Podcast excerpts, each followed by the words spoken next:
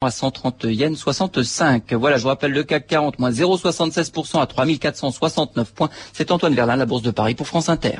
Il y a des courses aujourd'hui à Cagnes-sur-Mer. Arrivé de la première, il fallait jouer le 7, le 4 et le 2. Dans la deuxième, il fallait jouer l'As, le 13, le 7, le 8 et le 4. Vous écoutez France Inter, 14h et 3 minutes. Tout de suite, 2000 ans d'histoire avec Patrice Gélinet. Bonjour. Bonjour. Aujourd'hui, l'histoire d'une guerre civile en France au XVIIe siècle, la Fronde.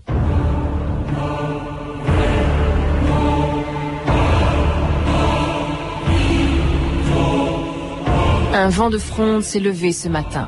Je crois qu'il gronde contre le Mazarin. Alexandre Dumas.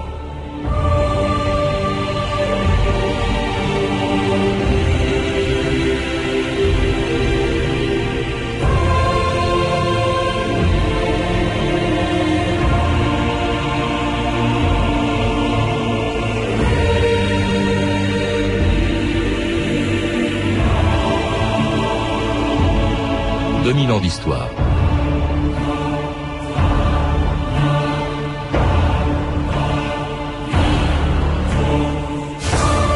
C'est un des moments les plus sombres de l'histoire de France, les quatre ans et demi d'une guerre civile à laquelle on a donné le nom d'un jeu d'enfant, la Fronde.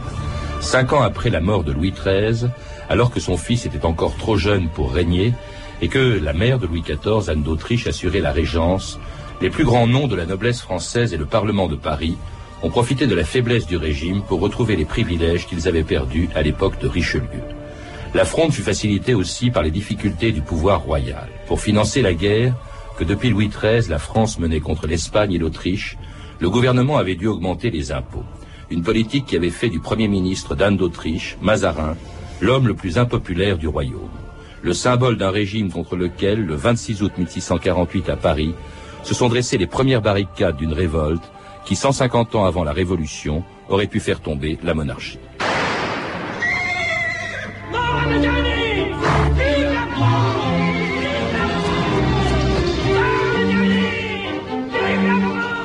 Altesse la fronde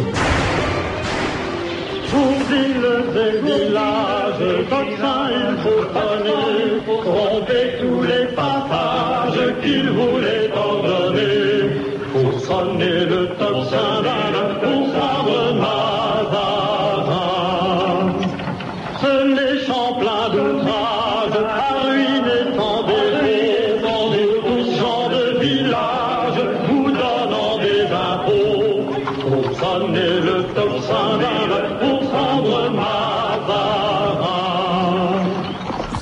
Jean-Michel de la Comté, bonjour. Bonjour. Ah, vous venez de publier au Mercure de France un livre, Chronique de la Fronde, les souvenirs de la confidente d'Anne d'Autriche, Madame de Motteville, qui a été le témoin de cette guerre civile. Une guerre qui s'est faite vraiment beaucoup moins finalement contre Louis XIV, hein, qui n'avait que 10 ans, ou contre sa mère, Anne d'Autriche, mais surtout contre Mazarin, on l'a entendu, qui était le Premier ministre et qui était en même temps peut-être l'homme à la fois le plus impopulaire et le plus puissant du royaume. C'est lui qui gouvernait la France à l'époque, en fait. Euh, oui, c'est lui qui, gouverne, en effet. Euh, c'est le Premier ministre. Et euh, le roi lui-même est tellement légitime que la guerre ne se fait pas contre lui. Mm. Euh, les, les, Parisiens notamment, euh, les Français en général, mais les Parisiens notamment, ne rêvent que de l'avoir dans leur mur le protéger, ce petit roi. Hein Donc, en revanche, Mazarin, hein, contre lui, on écrit ce qu'on appelle les Mazarinades, des pamphlets absolument terribles.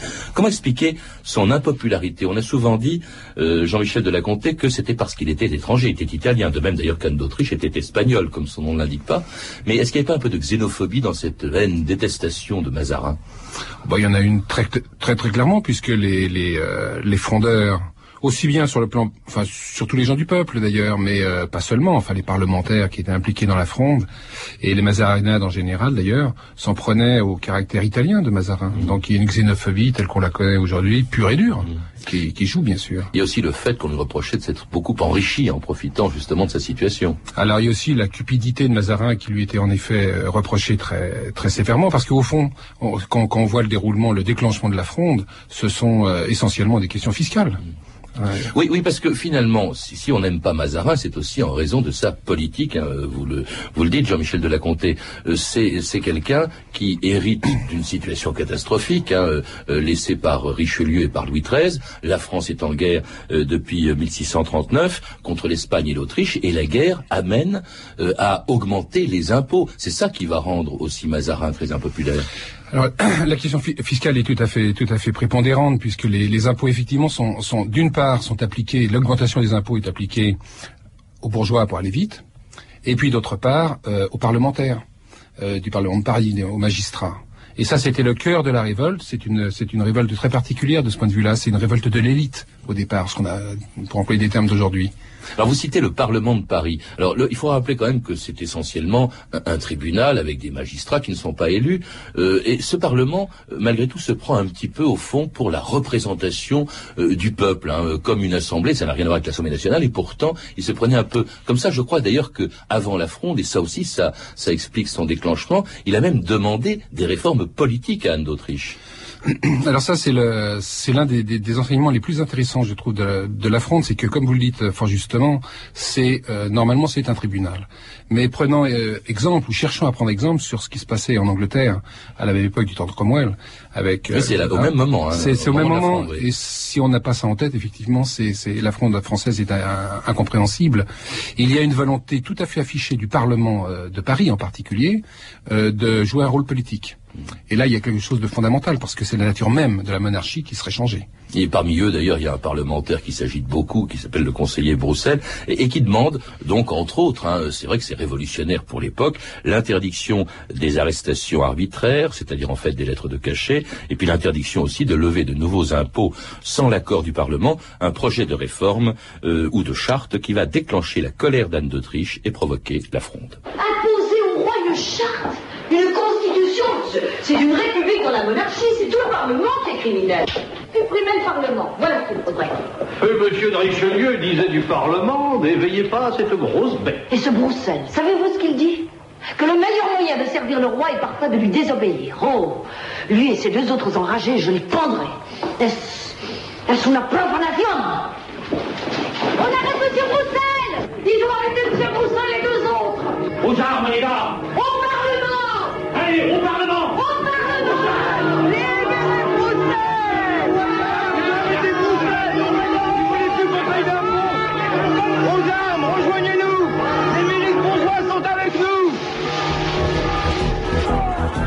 Ce fut une étrange rumeur lorsque Paris, tout en fureur, se mue et se barricada. Alléluia sur les deux heures après dîner, dans la rue Saint-Honoré, toutes les vitres l'ont cassa. Alléluia. Le maréchal de l'hôpital vint sur le pont neuf à cheval afin d'y mettre le holà. Alléluia. On vit passer le Parlement qui s'en allait benoîtement au Louvre dire un bénigna. Alléluia.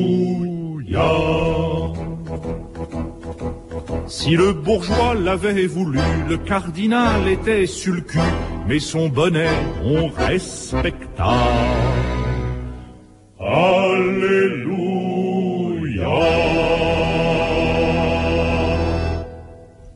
France Inter, 2000 ans d'histoire. Aujourd'hui, la fronde. Et les auditeurs d'Inter auront sûrement reconnu la voix de notre ami Philippe Meyer chantant Ce fut une étrange rumeur, une chanson de 1648 où il était question des barricades élevées dans Paris le 26 août 1648, premier jour de la fronde, que l'on retrouve aussi dans les chroniques et les mémoires des témoins de l'époque, la revue de texte Stéphanie Duncan. Alors, le cardinal de Ray est là, à Paris, ce 26 août 1648 pour la journée des barricades. Je ne puis vous exprimer, dit-il, la consternation qui parut dans Paris le premier quart d'heure de l'enlèvement de Bruxelles. L'on éclata tout d'un coup, l'on s'émut, l'on courut, l'on cria, l'on ferma les boutiques. Le cardinal de Ray, en tant que coadjuteur, est prié par la régente de calmer la foule. Mais, dit-il un peu hypocritement, mais je ne fus au marché neuf que je fus accablé d'une foule de peuple qui hurlait plutôt qu'il ne criait.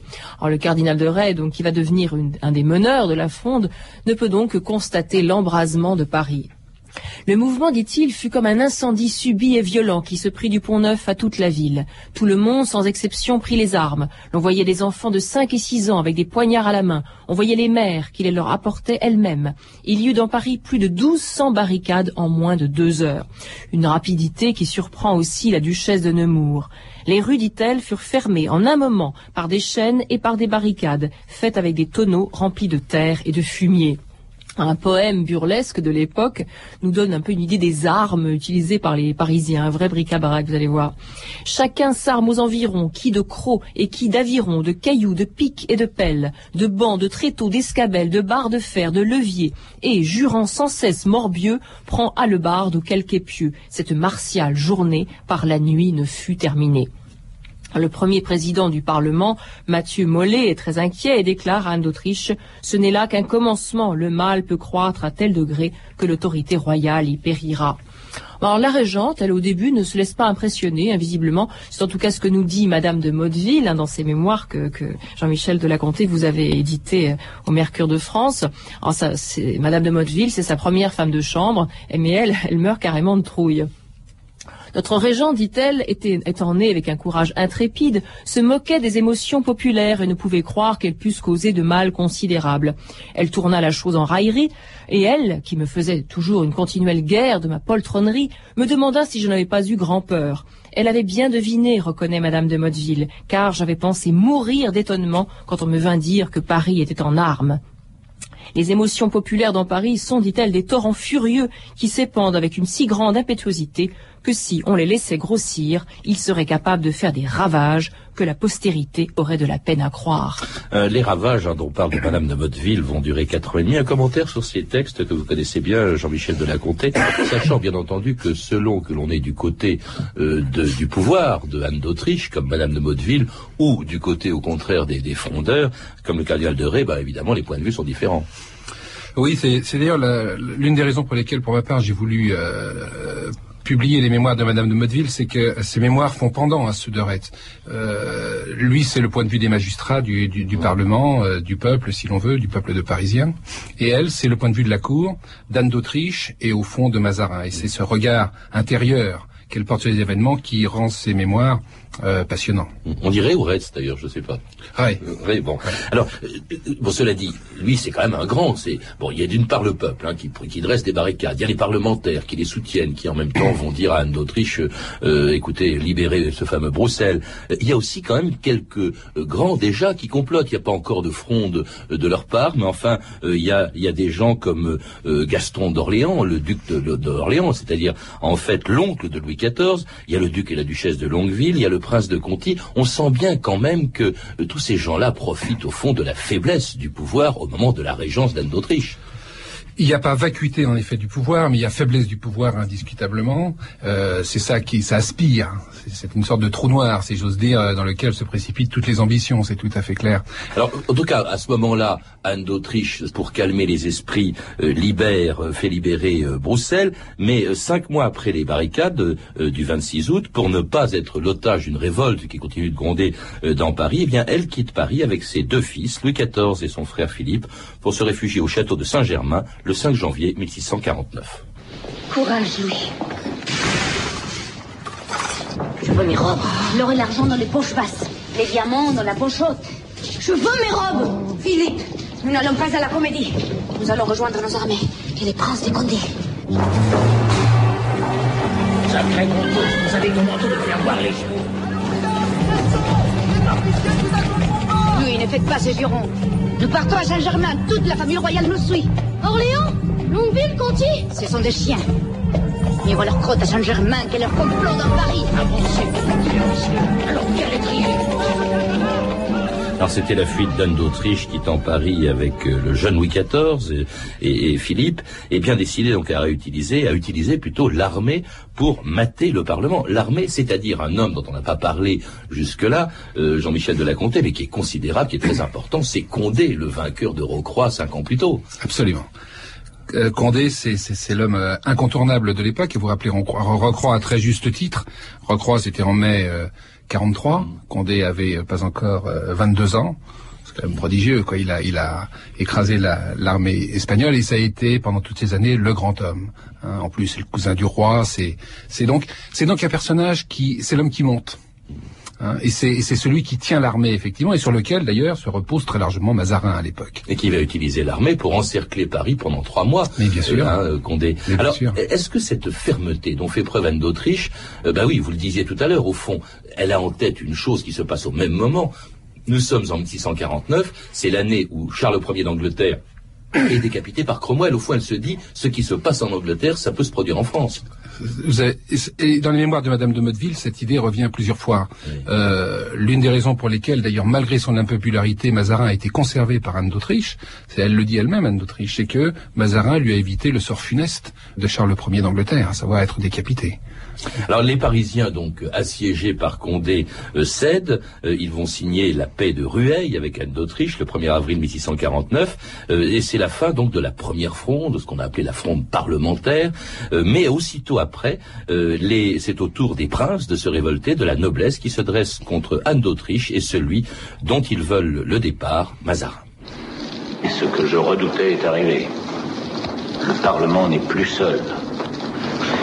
J'ai ici une petite liste. Monsieur de la Rochefoucauld, Monsieur le duc de Bouillon, le maréchal de l'hôpital, le maréchal de Vitry. Je suis épouvantée. Le duc de Longueville. Beau-frère de Monsieur le Prince. Il veut Pont de l'Arche et la Normandie. Beaufort. Duc et Chartier. A tenté deux fois de me tuer, je l'ai amnistié après son évasion. Armand de Bourbon-Conti. Conti?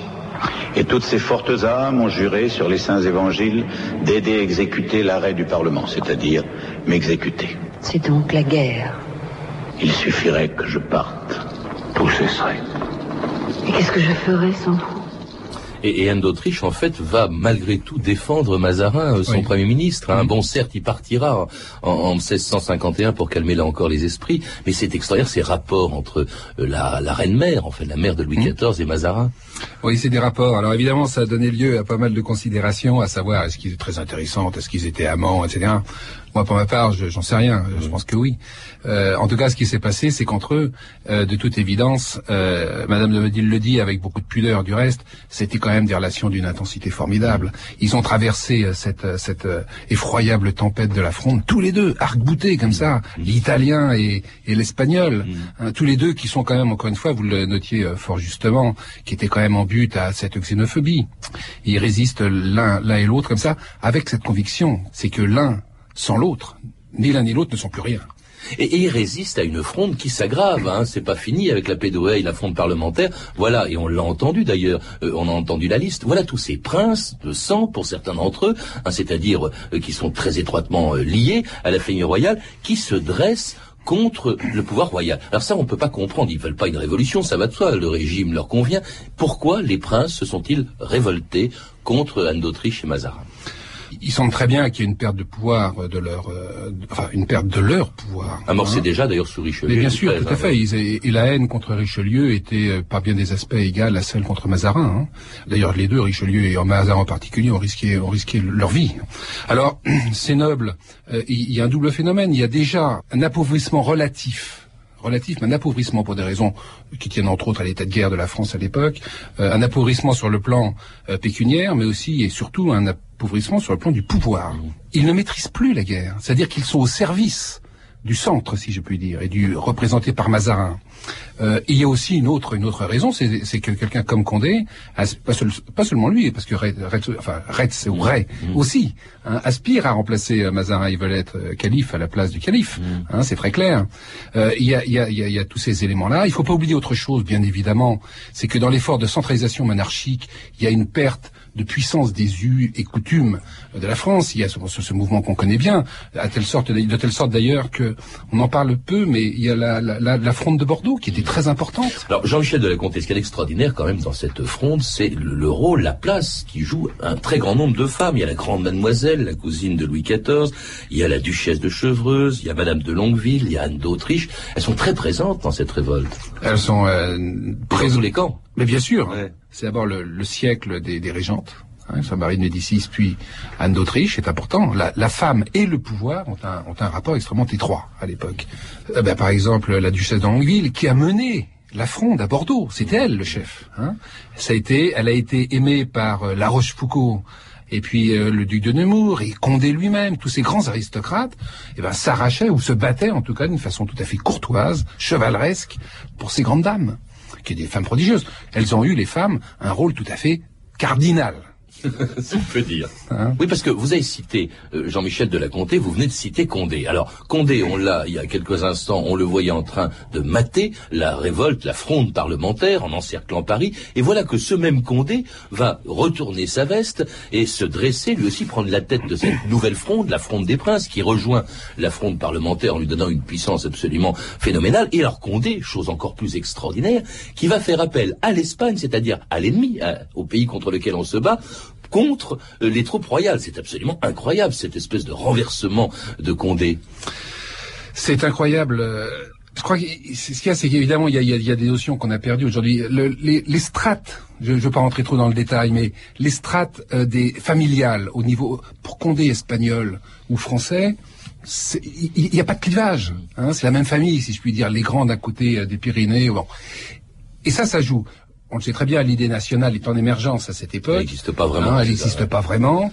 Donc, donc lui, Condé n'a pas le sentiment de trahir. Cependant, on l'a accusé quand même de trahison. Donc il y a quelque chose qui est en train de naître, un sentiment national qui est en train de naître, et évidemment la, la, position de Condé a été reçue euh, comme d'une façon euh, scandalisé quand même par un bon nombre quand même de, de, de Parisiens notamment. En tout cas, il va se battre hein, contre contre l'armée royale. Il va être obligé de s'enfuir euh, parce qu'au fond, à la fin, ce Condé est extrêmement maladroit. Il rentre dans Paris, il va se réfugier dans Paris, et là, il va imposer aux Parisiens une armée euh, dont euh, l'action est telle que finalement les Parisiens en ont marre, et, et c'est ça qui va arrêter la fronde. C'est la division au fond de toutes ces forces coalisées contre la monarchie.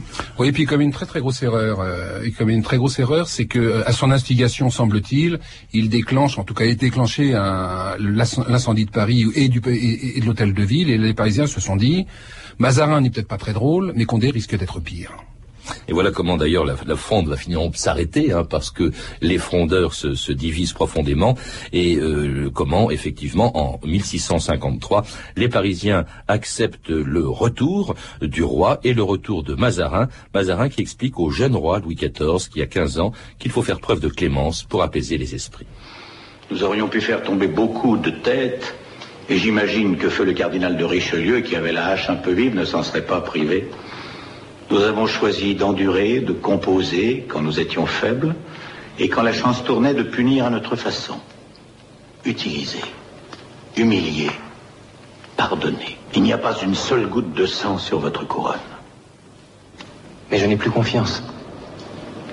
Ni dans mon Parlement, ni dans ma noblesse dans mon peuple.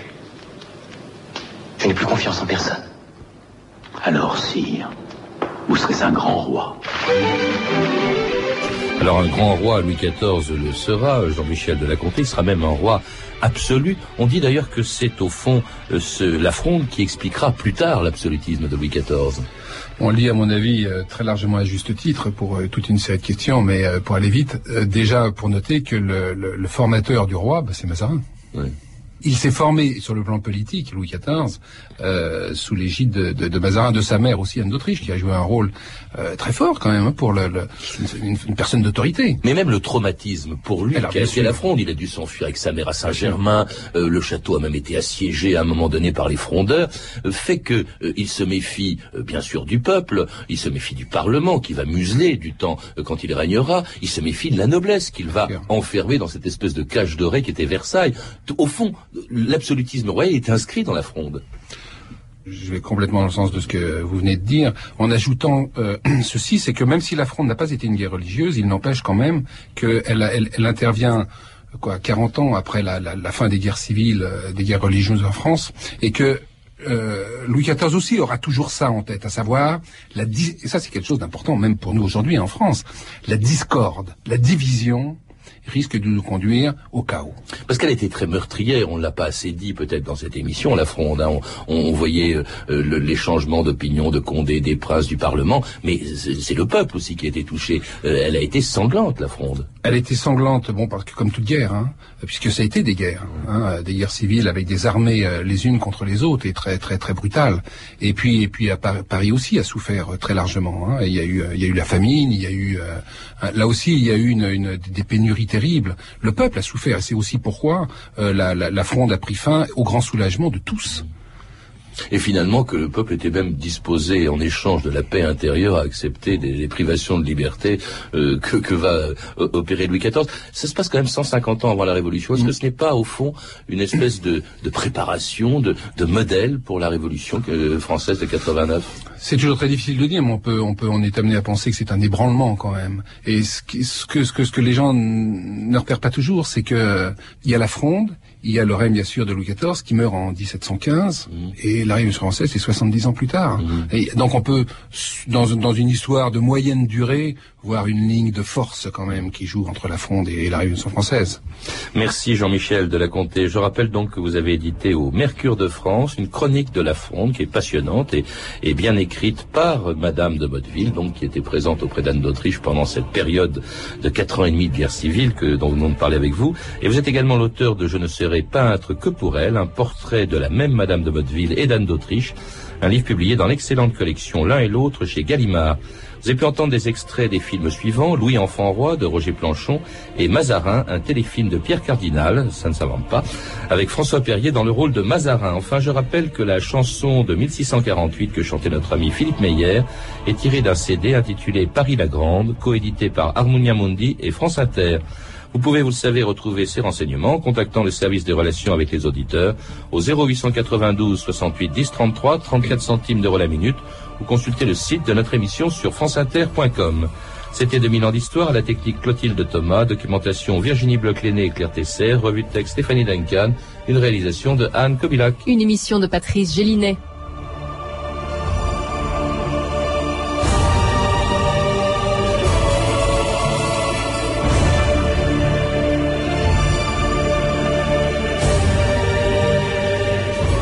Programme de la semaine prochaine, lundi quand l'Indochine était française, mardi Guy de Maupassant, mercredi la politique arabe de la France, jeudi la peine de mort aux États-Unis, enfin vendredi l'attentat du 20 juillet 1944 contre Hitler. Bonne fin de semaine à tous et à lundi, mais tout de suite à 14h30 sur France Inter, un nouveau portrait sensible de Chris.